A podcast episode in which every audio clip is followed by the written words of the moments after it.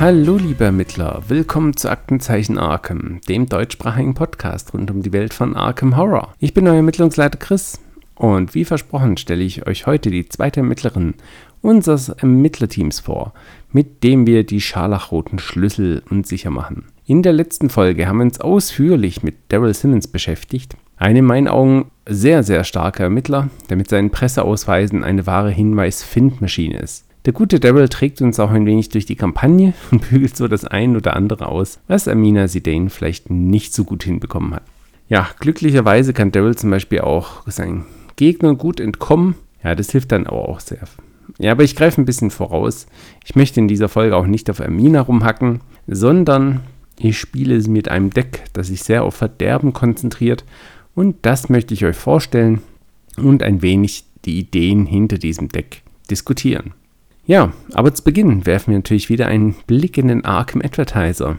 Es gibt gute Neuigkeiten. Das Szenario Pack Glück und Torheit ist nun auch auf Deutsch verfügbar. Man kann es in den gängigen Läden bestellen. Ich muss meine Version noch holen, freue mich aber schon riesig darauf, dieses Szenario auszuprobieren und vielleicht kann man das ja dann auch gut in die Kampagne der scharlachroten Schlüssel integrieren.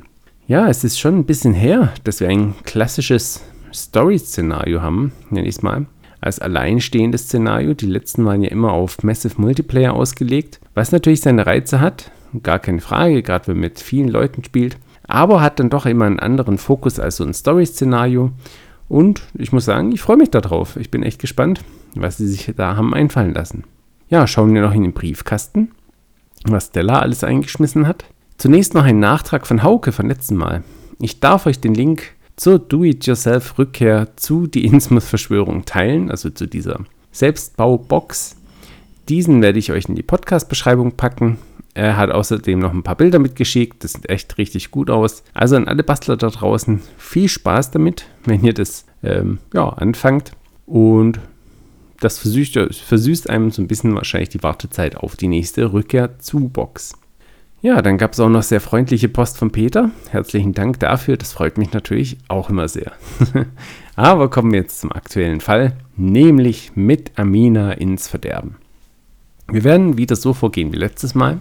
Zu Beginn werden wir uns die Ermittlerin Amina Zidane nochmal genauer anschauen, um sie wieder ein wenig in Erinnerung zu rufen. Anschließend stelle ich euch das Deck vor, mit welchem ich Amina durch die neue Kampagne die scharlachroten Schlüssel jage. Wenig überraschend habe ich hier versucht, die Idee des Spiels mit dem Verderben umzusetzen. Das funktioniert so lala, was aber weniger an Amina und mehr an den anderen Karten liegt, die zu diesem Spielstil gehören. Ja, aber eins nach dem anderen schauen wir uns jetzt erstmal Amina an. Ja, Amina ist eine monsterschlachtende Telefonistin, in meinem Fall. Generell ist sie einfach nur eine Telefonistin. Sie ist eine Mystikerin, auserwählt und verflucht als Merkmale. Sie hat drei Willenskraft, drei Intelligenz, drei Stärke und drei Geschicklichkeit und bringt fünf Leben und neun geistige Gesundheit mit. Ja, das sind ziemlich mittelmäßige Stats, sage ich mal, ziemlich mittelmäßige Fertigkeiten. Mit drei in jeder Eigenschaft, ja, kommt man mit so einigem, ein, allem einigermaßen klar, hat aber auch keine eindeutige Stärke. Ne? Gerade als Mystikerin sind drei Willenskraft doch eine herbe Bremse. Die klassischen Zauber sind mit Amina also ein wenig haarig. Ja, daher auch die Idee, Amina mit den neuen Verderbenskarten zu spielen. Die sollten ja in der Theorie richtig stark sein. Ja, natürlich bietet sich dann auch hier Aminas Charakterfähigkeit mehr als an. Schauen wir mal, welche das ist. Sie hat einen Reaktionsauslöser.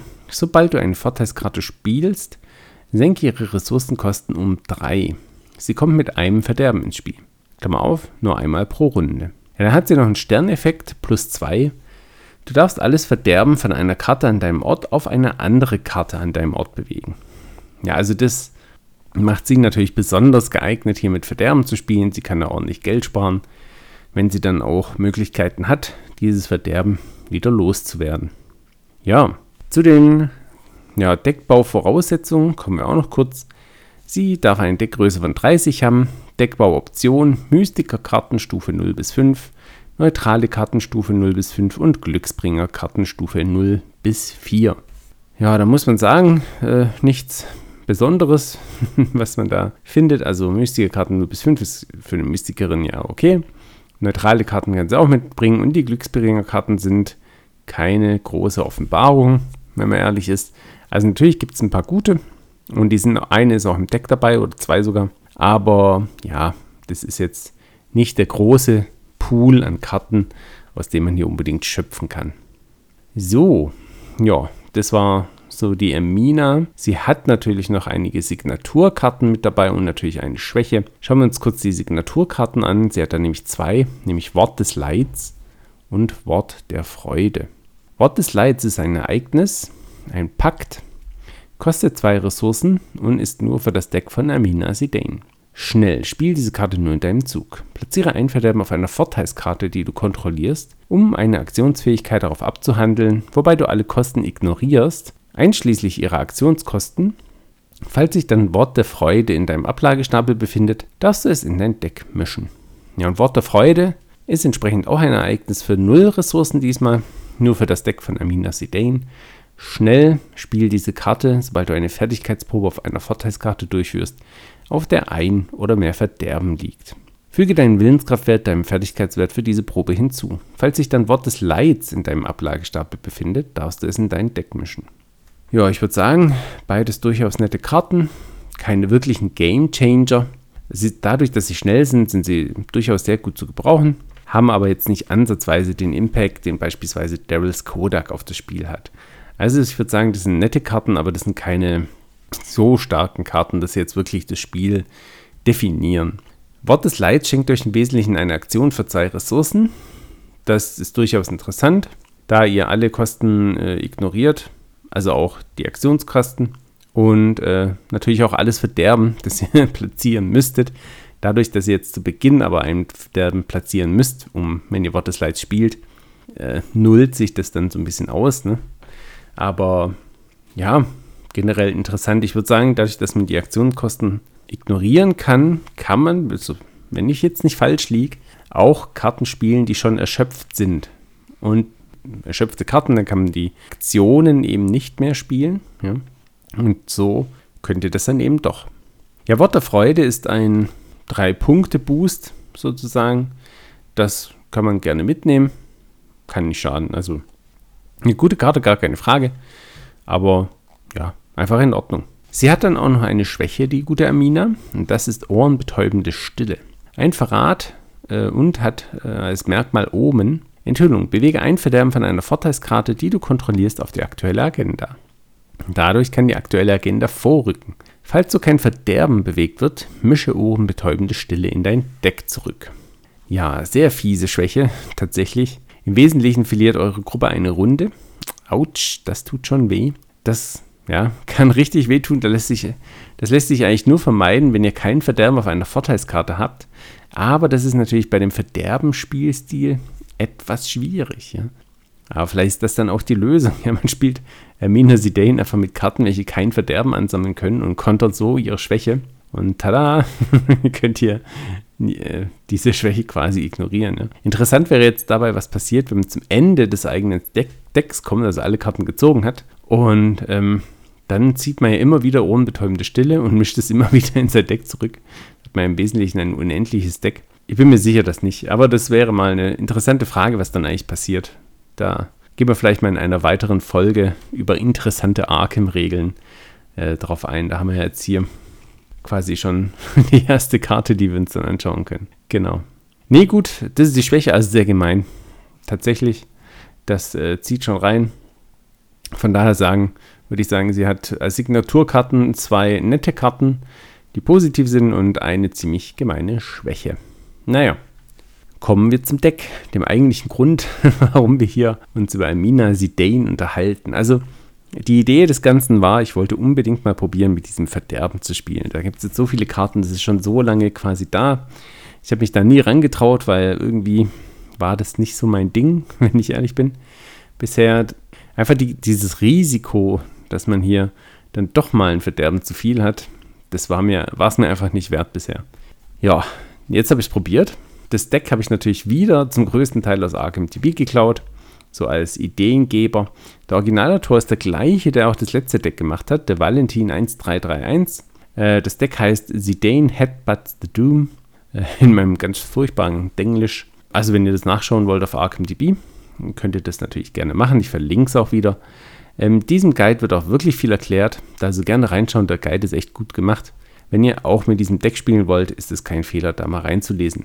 Ich habe auch, aber äh, ich habe beim letzten Mal quasi nichts am Deck verändert. Ne? Aber diesmal habe ich es gemacht, weil da war, sind so ein paar Dinge drin, die, naja, so okay funktionieren, finde ich. Und ich habe ein paar Dinge reingetan, ohne die hätten wir richtig Probleme gehabt.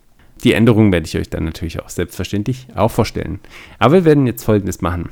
Wir werden jetzt mal reinschauen, was ist denn alles drin im Deck, so auch an Ideen, was sind die wesentlichen Mechaniken, welche Karten sind dazu wesentlich und dann werden wir mal diskutieren, was funktioniert gut und was funktioniert eher nicht so gut. Auch wie letztes Mal, das soll jetzt keine Kritik am Ersteller des Decks sein, ja, also er hat da wirklich ein schönes, schönen Guide zusammengestellt, toll gemacht. Aber ich finde es eben spannend, wenn man das Ganze dann mal gespielt hat, zu sehen, wie sich so diese neuen Spielmechaniken schlagen. Diese, die haben ja jetzt in den scharlachroten Schlüsseln gab es jetzt ganz viele neue Karten, die sich mit Verderben beschäftigen. Und ja, da lohnt es sich einfach mit ein bisschen Spielerfahrung jetzt drauf zu schauen. Da sieht man manche Dinge dann doch anders als in so einem ersten Blick auf diese Karten. Also, grundsätzliche Idee hinter dem Deck. Ihr platziert Verderben auf euren Vorteilskarten, um so eine möglichst starke Aktion auszuführen. Das Verderben lässt ihr dann wieder rechtzeitig verschwinden, um keine Probleme mit der Agenda zu bekommen.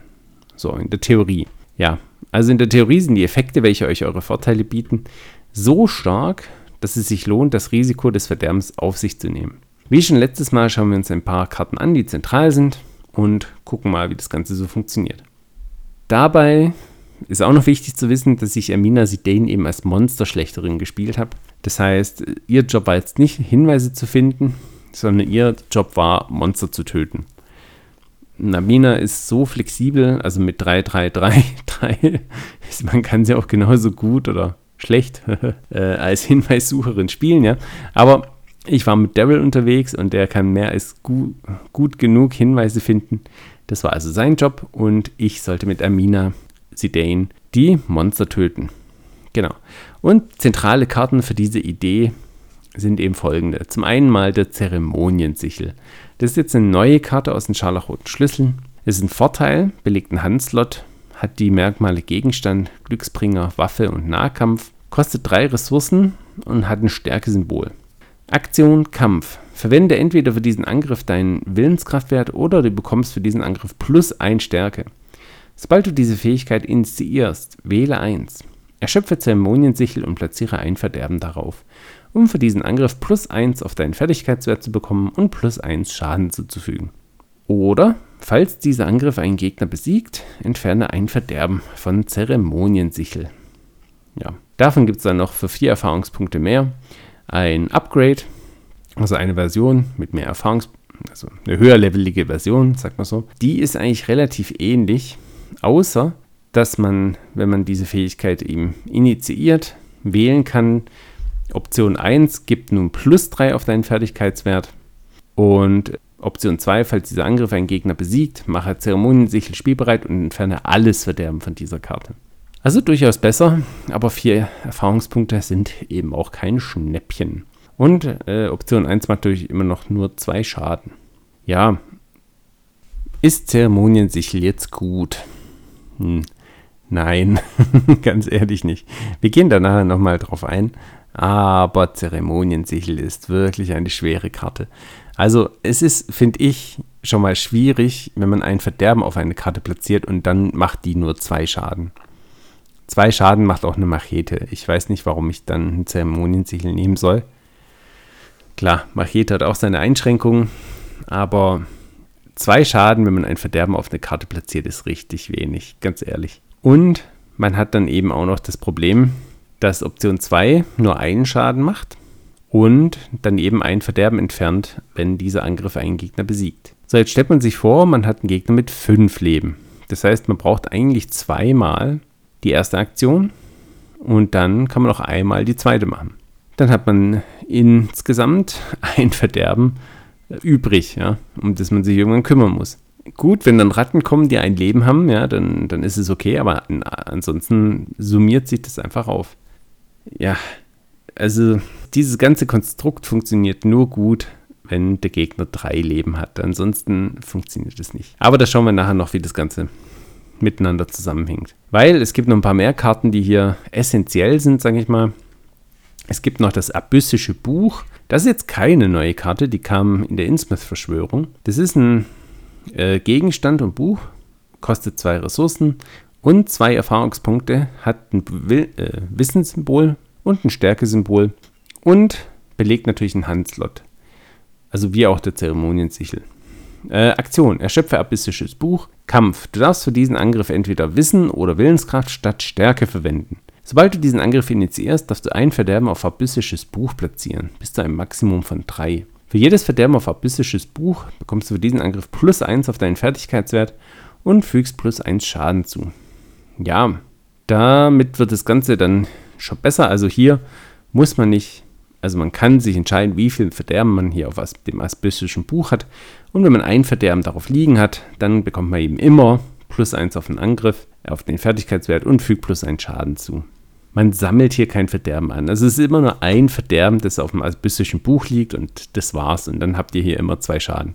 Man muss das Buch erschöpfen, was natürlich auch wieder ein bisschen, naja, schade ist. Das heißt, äh, ihr braucht mal mindestens zwei Bücher, damit ihr wenigstens zweimal angreifen könnt. Und dann ist es schon schwierig, weil was ist, wenn ihr noch einen dritten Angriff braucht? Hm. Also, auch schwierig. Aber genau, kommen wir nachher noch zu. Wir haben nämlich noch zwei weitere Karten, die hier essentiell sind. Und das eine ist jetzt eine Verbündete. El Rubash in reinigender Absicht. Eine Verbündete, die den Verbündetenslot belegt und eine Hexe. Kostet drei äh, Ressourcen und zwei Erfahrungspunkte, hat ein Willenskraft- und Geschicklichkeitssymbol und ein Leben und zwei geistige Gesundheit. Ja, äh, El Rubash sagt hier, du bekommst plus eins auf deinen Fertigkeitswert, solange du eine Fertigkeitsprobe auf einer hier angehängten Vorteilskarte durchführst. Das ist schon mal gut. Je ein Verderben auf jeder hier angehängten Vorteilskarte zählt nicht gegen den Verderbensschwellenwert der Agenda mit. Aha, also Karten, die an El Rubash angehängt sind, die, da zählt ein Verderben nicht mit. Damit kommen wir jetzt zum abyssischen Buch. Wenn da ein Verderben drauf liegt, ja, dann ist es netto quasi null Verderben. Schon mal sehr gut. Dann hat sie noch einen freien Auslöser. Erschöpfe El Rubash, wähle eine Vorteilskarte in deiner Spielzone mit ein oder mehr Verderben darauf. Hänge sie an El Rubash an oder tausche sie mit einer hier angehängten Vorteilskarte aus. Nur zwei angehängte Vorteilskarten. Ja, was äh, wichtig ist, dass El Rubash euch keine zusätzlichen Slots gibt. Das ist noch so ein Ding zu beachten. Also wenn ihr zwei Bücher habt, die eure beiden Handslots belegen und beide Bücher an sie anhängt, dann sind immer noch zwei Handslots belegt. Leider auch ein bisschen schade. Aber gut, dass El Rubash hier schon mal ein Verderben euch wegnimmt sozusagen, das hilft wirklich viel. Und dann haben wir noch eine vierte Karte, ja, die wesentlich ist, ist. Das ist eine neue Karte, das ist der Sündenfresser. Ein Vorteil, ein dauerhafter, der drei Erfahrungspunkte kostet und außergewöhnlich ist, also sechs Erfahrungspunkte kostet. Freier Auslöser. Erschöpfe Sündenfresser. Bewege ein Verderben von einer Vorteilskarte, die du kontrollierst, auf Sündenfresser. Dann mache jene Vorteilskarte entweder spielbereit oder platziere eine Ladung darauf. Aktion: Entferne alles Verderben von Sündenfresser. Ja, also in der Theorie könnt ihr damit euer Verderben loswerden. Klingt ja nicht schlecht. So, funktioniert diese ganze Idee. Also, dass man hier Zeremoniensichel und abyssische Bücher hat, um Schaden rauszuhauen. Und El Rubash dazu nutzt, eben ein Verderben immer haben zu können, ohne dass es negative Auswirkungen hat. Und um den Sündenfresser dann zu benutzen, um eben alles Verderben loszuwerden. Ja, also funktioniert das Ganze. Naja, es geht so. Was sind die Probleme, sage ich mal? Ja. Zum einen natürlich Aminas drei Stärke bzw. Willenskraft. Also das hat jetzt noch nichts mit der Idee zu tun, aber man muss schon sagen, Amina, die sich ja eigentlich für diesen Spielstil anbietet, hat hier mit drei Stärke oder drei Willenskraft schon eine deutliche Schwäche. Ohne zusätzlichen Boost kommt ihr mit diesen Werten nicht sehr weit. Damit ist gerade die zweite Aktion von Zeremoniensichel echt schwer erfolgreich umzusetzen. Ihr kriegt da quasi nur plus 1 auf den Fertigkeitswert. Das heißt, ihr habt vier Stärke oder vier Willenskraft. Das ist, das reicht nie. das reicht sehr selten. Ja. Und auch das plus 1 auf den Fertigkeitswert von Abyssisches Buch macht die Lage jetzt nicht gerade besser. Ähm, dann ist man immer noch nur bei 4. Ja, also ohne zusätzliche Hilfe seid ihr ja erstmal aufgeschmissen. Also natürlich, abystisches Buch kann man auch drei Verderben draufpacken, dann kriegt ihr plus drei drauf auf den Fertigkeitswert, aber dann hat man auch wieder andere Probleme. Ja, kommen wir zum Zeremoniensichel. Funktioniert da hier dieses ganze Konstrukt mit, ich mache mit Zeremoniensichel Schaden und dann dank El Rubash und Sündenfresser soll das Ganze funktionieren, dass man nicht gleich jede Agenda springt. Wie gesagt, habt ihr einen Gegner mit drei Leben, dann habt ihr mit Zeremoniensichel ein gutes Leben. Ihr macht erstmal zwei Schaden mit der ersten Aktion und dann den letzten Schadenspunkt mit der zweiten Aktion und seid euer Verderben wieder los. Tipptopp. Problem ist, was, wenn der Gegner nur zwei Leben hat? Dann müsst ihr entweder zwei Aktionen investieren, mit der zweiten Option quasi, was echt ineffizient ist, oder ihr nehmt halt die erste Option, dann bleibt ihr auf dem Verderben sitzen. Was, wenn der Gegner vier Leben hat? Ja, was ist, wenn der Gegner fünf Leben hat? Dann geht die ganze Mathematik nicht mehr auf und man fängt hier an, Verderben zu sammeln. Das kann da schon, doch schon ziemlich in die Hose gehen. Hm? El Rubash gibt einem eben nur ein freies Verderben, ja, alles extra zählt dann gegen die Agenda. Und der Sündenfresser wird pro Runde maximal ein Verderben auch wieder los und verbraucht, verbraucht dabei auch noch eine eurer Aktion. Diese habt ihr aber nicht, wenn ihr gegen einen Gegner mit fünf Leben kämpft. Das ist äh, ein Problem. Das ist ein ernsthaftes Problem. Und wahrscheinlich habt ihr diese Extraktion auch nicht, wenn ihr gegen Gegner mit vier Leben kämpft. Also ihr merkt schon, dass dieser Plan, das Verderben schnell wieder loszuwerden, echt selten funktioniert. Also auch der Sündenfresser ist in der Theorie schön, aber ihr braucht, dadurch, dass ihr eine Aktion braucht, braucht ihr die Zeit für diese eine Aktion. Und die hat man echt selten. Wenn man echt, wenn man gerade ein Problem mit dem Gegner hat, dann also es geht gar nicht darum, um diese Standardgegner, die drei Leben haben. Ja, da, da ist es alles einigermaßen okay. Aber dann kommt hier irgendwie so ein, na, ich möchte jetzt nicht zu viel verraten, aber ein Zwischengegner, sag mal so, also eine stärkere Version eines Gegners, der vielleicht mal sechs oder acht Leben hat. Ja, was macht ihr denn dann? Also entweder kämpft ihr euch mit einem Schaden hier zu, zu Tode, sag ich mal, und kloppt den ewig zusammen, was echt keinen Sinn macht, weil der kloppt euch früher platt. Oder ihr sammelt halt Verderben wie doof und dann schreitet die Agenda voran. Und dann habt ihr auch wieder ein Problem. Also es ist, funktioniert echt nur schwer.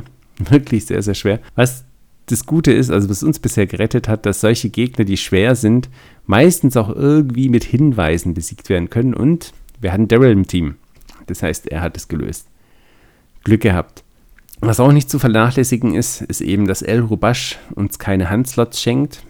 Das heißt, Karten, welche an L angehängt sind, verbrauchen eben weiterhin einen Slot. Das heißt, man kann keinen Plan B haben. Ne, man kann jetzt zwei Zeremoniensichel mitnehmen oder zwei abyssische Bücher. Dann erschöpft man das eine, erschöpft das andere und was macht man dann? Hätte man jetzt dann noch ein schönes Schwert oder so in der Hinterhand, dann, dann wäre ja alles okay. Aber so hat man wirklich das Problem, dass dann die Karten erschöpft sind und der Gegner vielleicht nicht tot. Und das ist ein Problem. Ja. Also klappt hier auch nur so halb insgesamt, wie gesagt, es fühlt sich wirklich schwach an. Also im, im Deck, da, da, komme ich auch noch gleich drauf, ja, das stelle ich euch gleich noch vor. Im Deck ist auch noch das verzauberte Schwert mit drin. Ich glaube, so heißt es. Die verzauberte Klinge oder verzauberte Schwert. Das ist eigentlich jetzt auch keine besonders gute Karte, aber ich war so froh, als ich die gezogen habe und einfach mal drei Aufladungen hatte, mit die ich konstant über zwei Schaden machen konnte und dann macht das Schwert im Wesentlichen das gleiche wie Option 2 von Zeremoniensichel, aber also ohne irgendwie einen Schnickschnack. Also es, ach, das schwer zu ziehen hat echt immer auch viel gerettet, wenn man einfach mal sechs Schaden machen kann, ohne sich mit dem Verderben rumschlagen zu müssen. Es hat schon sehr geholfen. Ja, ähm, es tut mir leid, wenn ich da so ein bisschen desillusioniert, wie nennt man desillusioniert bin hinsichtlich diesem Spielstil. Aber die Karten sind in meinen Augen einfach ein bisschen zu schwach. Also wenn man da Verderben drauflegt, dann muss das Ganze knallen, also in meinen Augen. Da muss da ordentlich Rums dahinter sein, aber es ist es einfach nicht. Das geisterhafte Messer ist besser. Wie lange ist diese Karte schon im Kartenpool? Ja, also, ja, hm, gut. Es gibt natürlich noch Karten, ja, die euch sonst noch weiterhelfen sollen, hier das Grundsatzproblem mit dem, mit dem Verderben loszuwerden. Da gibt es zum Beispiel das Mondlichtritual, das ihr mitnehmen könnt. In der Version Stufe 0 ist es jetzt nicht so stark. Das ist ein Ereignis für 0 Ressourcen, aber es kostet halt eine Aktion. Entferne alles Verderben von einer Karte, die du kontrollierst. Grundsätzlich gut, wenn man die Zeit hat, das zu spielen, aber ähnlich wie der Sündenfresser, wenn es drauf ankommt, hat man nicht die Zeit. Dann ist ein Problem. Besser ist das Mondlichtritual Stufe 2, kostet auch noch 0 Ressourcen, bringt ein Wissens-, ein Geschicklichkeits- und Joker-Symbol mit und ist jetzt schnell. Spiele diese Karte nur in deinem Zug. Entferne alles Verderben von einer Nicht-Elite-Karte an deinem Ort. Also auch von Gegnern zum Beispiel. Das ist natürlich eine sehr gute Karte. Die hilft euch dann sehr, wenn ihr sie zieht. Ja, wenn ich die auf die Hand habt. Das heißt, zweimal im Spiel wahrscheinlich könnt ihr hier äh, einen sehr guten Effekt haben. Also so muss das funktionieren. Ja, schnell entferne alles Verderben von einer Karte an deinem Ort. Das rettet euch die Situation. Ja, da könnt ihr auch dreimal mit ordentlich Verderben draufhauen und dann schnell alles wieder entfernen. So funktioniert das Ganze dann auch.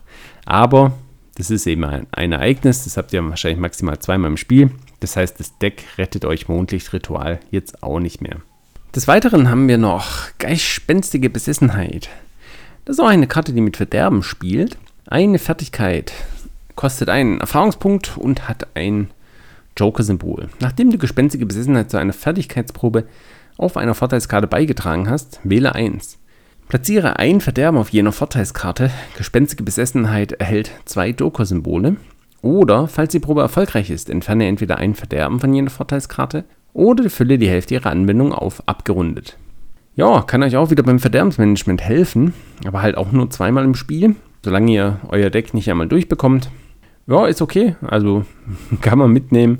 Ich meine, ein Joker-Symbol sagt man nie Nein dazu. Ähm, ob man hier noch mehr Verderben platzieren möchte, ist halt die Frage aber ein Joker-Symbol und ein Verderben entfernen. Das ist doch ganz okay. Also gespenstige Besessenheit hilft euch hier als weitere Karte im Deck natürlich auch sehr. Eine weitere Karte äh, wäre ja auch noch Flüchekette. Das ist ein Ereignis, kostet eine Ressource und bietet euch ein Stärke- und Geschicklichkeitssymbol und hat Verhandlung. Wähle einen Nicht-Elite-Gegner an deinem Ort und entweder Entkomme jenem Gegner und platziere ein Verderben auf ihm. Er kann für den Rest der Runde keinen Schaden nehmen. Entdecke einen Hinweis an deinem Ort. Oder, falls jener Gegner ein oder mehr Verderben auf sich hat, besiege ihn. Du erhältst eine Ressource für jedes Verderben, das auf jedem Gegner lag. Ja, also hier haben wir doch auch wieder eine gute Karte, um Verderben loszuwerden, das auf Gegnern liegt. Also insbesondere hat man da die Kultisten im Visier. Ähm, in den scharlachroten Schlüsseln dann durchaus eine gute Karte. Also, die zweite Option hilft gut beim Gegner killen und sind eine gute Ergänzung fürs, für das Deck. Löst leider auch nicht das grundsätzliche Problem. Ja. So, dann gibt es noch eine zweite Idee, die man hier mit ins Deck nehmen kann. Also das waren jetzt so die Karten, die mit Verderben spielen. Ne? Die haben wir jetzt durchgenommen. Da gibt es durchaus ja, gute Karten, die es ergänzen, das Deck. Aber die Kernkarten sind etwas problembehaftet, wie wir eben durchgenommen haben. Ja, zum Beispiel, wenn auf Flüche, nee, was Sündenfresser, ja, äh, diese Aktion ein schnell freier Auslöser wäre mit irgendeiner Bedingung, dass man das Verderben eben los wird, aber eben keine Aktion, dann wird das alles so viel besser. aber diese Aktion, die macht es echt hart. Naja, aber ich habe noch, oder es gibt noch mehr Ideen hier in diesem Deck, nämlich die Amina Zidane hat drei Punkte in jeder ihrer Fertigkeiten. Das ist zu wenig. Das ist ein Problem. Deswegen wollen wir mehr Fertigkeitspunkte hier ins Deck packen und kann zum Beispiel lebendige Tinte mitnehmen. Das ist eine dieser individualisierbaren Karten. Ein Vorteil, der den Körperslot belegt und null Ressourcen kostet. Ja, sobald man die lebendige Tinte erwirbt, wähle eine Fertigkeitenkreise auf dem entsprechenden Verbesserungsbogen ein. Das Ganze hat drei Anwendungen, drei Ladungen. Entferne zu Beginn jedes deiner Züge eine Ladung von lebendige Tinte. Falls lebendige Tinte keine Ladung hat, lege sie ab. Du bekommst plus 1 auf die gewählte Fertigkeit. Plus 1 auf einen Fertigkeitswert. Ja, bitte, damit könnt ihr euch eine Fertigkeit aussuchen, in der Amina Zidane jetzt dann 4 statt 3 hat. Das ist auch ohne Verbesserung schon nützlich, bis ihr da Erfahrungspunkte reinpacken könnt wird das Ganze auch ein bisschen dauern, wie wir uns später nochmal anschauen. Deswegen, das hat meistens keine weiteren Verbesserungen. Aber plus eins auf den Fertigkeitswert und das Ganze dann noch am Körperslot. Ja, das ist, äh, das passt schon. Das ist schon okay. Kann man sehr gut mitnehmen und dadurch, dass es null Ressourcen kostet, ist es echt eine gute Karte. Eine der besseren Karten ist das Traumtagebuch. Das ist jetzt ein extrem nützlicher Glücksbringer tatsächlich. Das ist eigentlich eine Sucherkarte. Ein Vorteil für den Handslot, und hier haben wir leider ein Problem, für zwei Ressourcen und drei Erfahrungspunkte hat ein Willenskraft und ein Stärkesymbol. Du kannst diese Vorteilskarte deinem Deck nur hinzufügen, indem du Traumtagebuch nicht übersetzt verbesserst. Also das ist jetzt die Version Träume eines Wahnsinnigen. Ja. Und nur, falls man das Ganze eben interpretiert hat, Solange du mit einem Gegner in einen Kampf verwickelt bist, erhält deine Essenz des Traums zwei extra Joker-Symbole. Äh, Reaktionsauslöser, sobald dein Zug beginnt, durchsuche deine gebundenen Karten nach Essenz des Traums und füge sie deiner Hand hinzu. Ja, und das kommt dann immer wieder. Also man kriegt jede Runde diese Essenz des Traumes. Die hat dann, glaube ich, insgesamt drei oder vier Joker-Symbole. Die hat Ermina Sidane so nötig. das ist wirklich eine gute Karte hier. Ein extrem nützlicher Glücksbringer. Die Essenz des Traums hat mich so oft gerettet. Mit einer der besten Karten in meinen Augen in diesem Deck kann ich nur empfehlen mitzunehmen. Problem ist belegten Handslot. Das ist wirklich ein Problem, wenn in den Handslots schon zwei Zeremoniensichel oder zwei abyssische Bücher liegen. Das ist ein Dilemma. Im späteren Spielverlauf könnt ihr dieses Dilemma mit dem Astralspiegel für zwei Erfahrungspunkte auflösen, den ihr dann eben aber auch ziehen müsst. Aber ja, ich habe teilweise tatsächlich lieber das Traumtagebuch in der Hand gehabt als noch ein Zeremoniensichel. Die, diese Essenz des Traums ist ein Lebensretter. Ja, sehr gut. jetzt kommen noch Karten, die im Deck sind, die ich jetzt noch mit reingenommen habe. In dieser Stelle habe ich dann quasi das Deck verändert, so wie es jetzt in Arkham DB beschrieben ist. Ich habe nämlich noch zweimal Machtversprechen und zweimal unerwarteten Mut mit reingenommen. Also Machtversprechen gibt euch vier Joker-Symbole äh, auf Kosten eines Fluchs, Markers und unerwarteter Mut, wer kennt ihn nicht, gibt eben zwei Joker-Symbole. Diese Fertigkeiten braucht ihr so oft, um eine Probe doch noch schaffen zu können. Gerade Machtversprechen plus vier, dann habt ihr sieben in der Fertigkeit. Das hat mich so oft gerettet, es ist unglaublich. Ja, also diese beiden Karten retten euch so viele Situationen und sei es, es ist dann mal äh, eine verschlossene Tür, die mit dem Stärketest eintretet oder ich weiß auch nicht. Es kommt ständig vor, dass ihr das braucht. Äh, mit Amina Sedain ist es halt auch gut.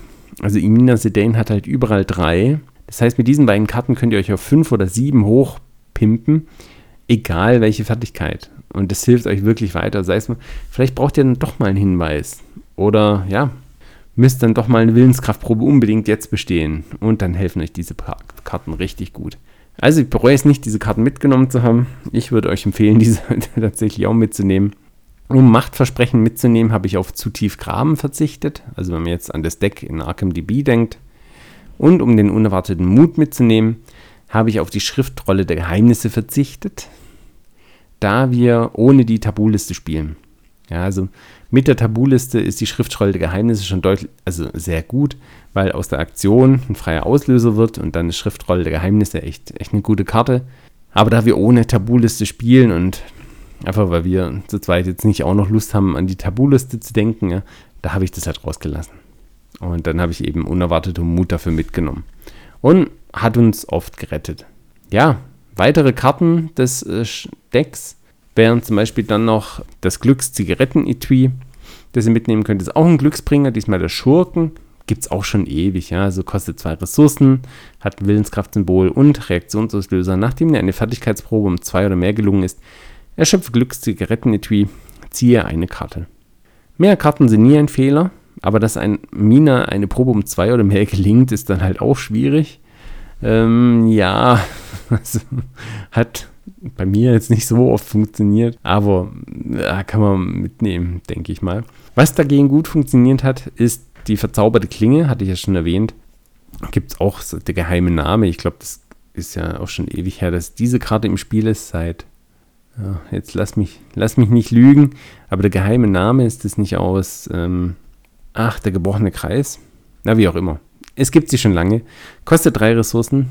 Ist, äh, kostet einen Handslot und einen Arkan-Slot. Ist ein Vorteil und hat drei Anwendungen und hat eine Aktion Kampf. Du kommst zu diesem Angriff plus ein Stärke. Immer. Ja. Als zusätzliche Kosten, um diese Fähigkeit zu initiieren, darfst du eine Ladung ausgeben, um die Klinge zu stärken. Falls du dies tust, bekommst du für diesen Angriff plus ein Stärke und plus ein Schaden. Ja, ähm, sehr gut. Also ihr bekommt einfach ein Plus mit Plus, äh, plus einen Kampfwert auf euren Kampf, sag ich mal. Das ist immer gut. Und wenn ihr Ladung ausgibt, davon habt ihr drei, dann kriegt ihr plus zwei insgesamt auf euren Fertigkeitswert und macht plus einen Schaden. Es ist eine gute Karte. Es ist nicht übermäßig wahnsinnig, aber es ist einfach eine stabile Karte, nennen wir es so. Es ist eine Alternativwaffe, die ihr mitnehmt und witzigerweise war es bei mir am Ende dann die Hauptwaffe, Schaden. Einfach mit der, mit der Karte kann man in einer Runde dreimal zwei Schaden machen und hat damit sechs Schaden gemacht. Und das kann einen manchmal einfach retten. ja, das ist einfach gut. Eine andere einfach gute Karte ist das geisterhafte Messer. Würde ich auch auf jeden Fall mitnehmen. Gibt es auch schon ewig, seit der dunklen Seite des Mondes. Ja. ist ein Ereignis, ein Zauber, kostet zwei Ressourcen und hat Kampf. Füge diesen, für diesen Angriff deinen Willenskraftwert, deinen Fertigkeitswert hinzu. Direkt vor dem Angriff darfst du den angegriffenen Gegner in, in einen Kampf verwickeln. Dieser Angriff fügt plus ein Schaden zu, stattdessen plus zwei Schaden, falls es ein Nicht-Elite-Gegner ist. Endlich Schaden, und zwar drei Schadenspunkte in einer Aktion gegen billige Normalo-Gegner, also nicht gegen Elite. Das ist ein Segen, ja, diese Karte unbedingt mitnehmen. Ähm, sie ist immer gut gewesen seit ihrem Erscheinen und sie ist auch in diesem Deck gut.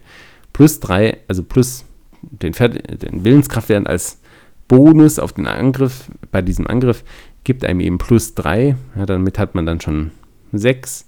Das ist dann schon sehr gut. Damit kann man auch schon Gegner töten. Also geisterhaftes Messer muss unbedingt dabei sein. Ja, das sind so die wesentlichen Karten, würde ich sagen, dieses Decks. Also den Rest könnt ihr euch dann noch im, auf ArkhamDB anschauen. Kommen wir noch kurz zu den Upgrades. Also was wollt ihr mit euren Erfahrungspunkten zuerst machen? Was wollt ihr euch zuerst holen? Und wie könnt ihr dann weiter upgraden. Also eure ersten Erfahrungspunkte sollten unbedingt in El Rubash investiert werden. Es hilft tatsächlich schon sehr, wenn man diesen einen Verderben mal einfach liegen lassen kann. Das macht es deutlich einfacher. Also hier die ersten Erfahrungspunkte sollten unbedingt für El Rubash reserviert werden. Und dann, auch wenn es eine heftige Investition ist, braucht ihr den Sündenfresser. Er kostet 6 Erfahrungspunkte. Das heißt, euer Start ist wirklich langsam direkt sechs Erfahrungspunkte investieren zu müssen, ist viel. Aber ihr braucht den Sündenfresser. Und danach wollt ihr für zwei Erfahrungspunkte das Mondlichtritual aufwerten, damit es eben sinnvoll funktioniert, weil ohne dieses Upgrade, naja, funktioniert es nicht so richtig gut. Naja, anschließend wird es Zeit, euch das abyssische Buch zu holen. Also erst jetzt könnt ihr das machen oder solltet ihr das machen, wenn ihr schon im zweistelligen Erfahrungspunktebereich seid, also recht spät. Da würde ich tatsächlich offen lassen, ob ihr den Zeremoniensichel oder die verzauberte Klinge ersetzen wollt. Ja, Zeremoniensichel ist echt nicht gut. das ist leider echt keine gute Karte. Und die verzauberte Klinge funktioniert einfach. Ja, müsst ihr entscheiden, was ihr machen wollt, wenn ihr dieses Deck spielen wollt. Ja, ein weiteres ähm, Must-Have, das ihr euch dann so schnell wie möglich holen solltet, ist das Upgrade des Traumtagebuchs. Also ohne Upgrade ist das Traumtagebuch äh, sehr nutzlos. Und wenn ihr das Traumtagebuch dann habt und die Essenz des Traums, das hilft euch so viel weiter. Das würde ich nicht unterschätzen. Ja, damit seid ihr schon 21 Erfahrungspunkte ärmer. Ihr seht schon, das Deck braucht also eine ganze Weile, bis es richtig losgeht. Also wir haben hier noch keine Luxus-Upgrades, sondern das sind wirklich Basis-Upgrades, die ihr unbedingt braucht, damit es hier einigermaßen funktioniert überhaupt. Und dann sind es 21 Erfahrungspunkte schon heftig. Also das ist schon viel. Das heißt, ihr startet wirklich langsam. Zum Abschluss könnt ihr euch dann noch die gespenstige Besessenheit gönnen und dann im Anschluss im Wesentlichen, worauf ihr Lust habt. Ja, also dann könnt ihr euch Quality of Life Upgrades holen im Wesentlichen.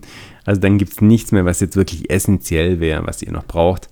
Ähm, nach der gespenstigen Besessenheit könnt ihr dann eurer Kreativität quasi freien Lauf lassen ja, was ist jetzt das Fazit, mein Fazit dieses Decks? Jetzt haben wir naja, zum zweiten Mal schon ein Deck mit einer neuen Mechanik, wo die neue Mechanik jetzt, finde ich, noch nicht ganz rund läuft. Also letztes Mal hatten wir einen Daryl. Der Daryl ist eine Maschine, der Presseausweis ist eine unglaublich starke Karte, mein Gott. Aber dieses Hinweise fallen lassen hat zumindest in den scharlachroten Schlüsseln bisher noch nicht so funktioniert.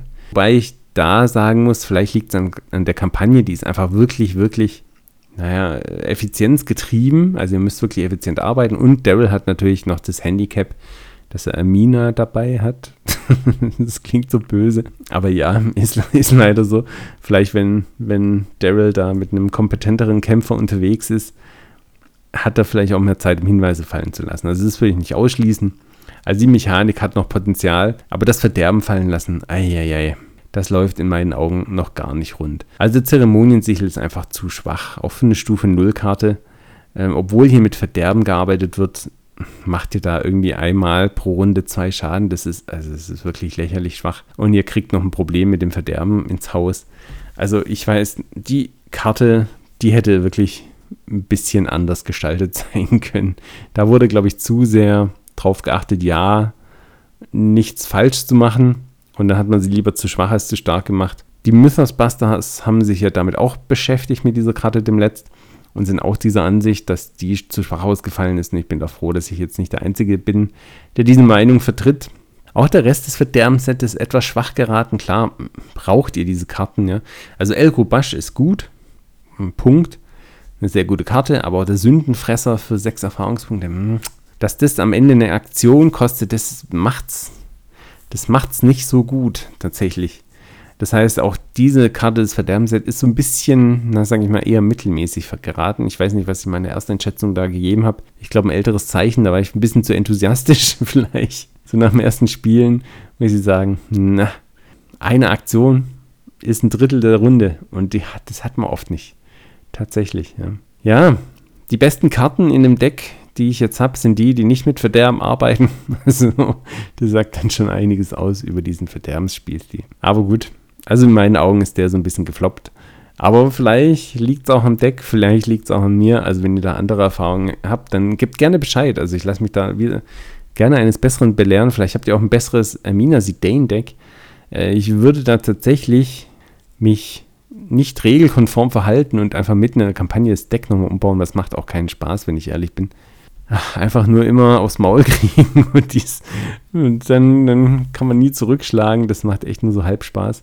Also, wenn ihr da was Besseres habt, ich probiere es gerne aus, auf jeden Fall.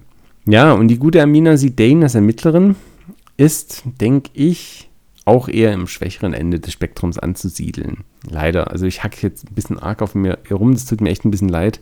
Aber leider ist sie tatsächlich nicht so ein starker Ermittler in meinen Augen.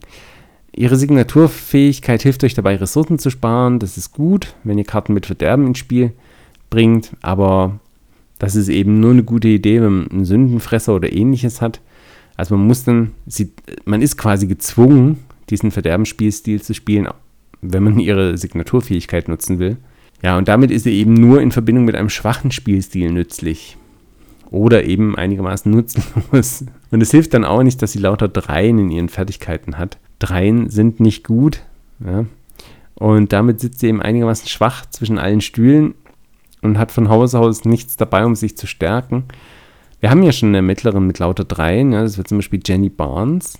Aber sie kriegt wenigstens extra Ressourcen, kann sich dadurch nette Dinge kaufen oder eben direkt verstärken, ähm, was Amina nicht kann. Und naja, das macht sie halt ein bisschen schwach. Ja, also alles in allem so lala das Ganze. Es tut mir ein bisschen leid für Amina. Ich hätte gern hier eine verderbte Göttin gespielt, ja, die den Monstern und Kultisten das Fürchten lehrt. Und ähm, naja, leider ist es halt eher andersrum. Aber zum Glück hatte ich Daryl Simmons im Team. Dann wird das schon. er macht es. Man muss auch sagen, in den neuen Kampagnen gibt es ja jetzt immer die Möglichkeit, auch starke Gegner auch mit Hinweisen irgendwie zu besiegen. Und dann, dann, dann klappt es schon. Daryl macht es dann schon, ja. Und ich als Amina schaue halt, wo ich vielleicht halt mal noch einen Hinweis finde oder so. Dann, dann ist das schon okay. Ja.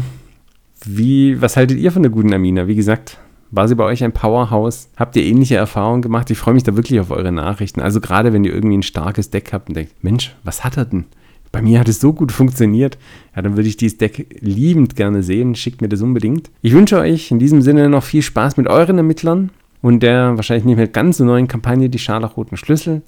Habt eine gute Zeit. Schreibt mir gerne, was auch immer ihr wollt, auf aktenzeichen.arkham.gmail.com oder über meine Webseite aktenzeichen-arkham.de. Und dann wünsche ich euch alles Gute. Bis zum nächsten Mal. Euer Ermittlungsleiter Chris.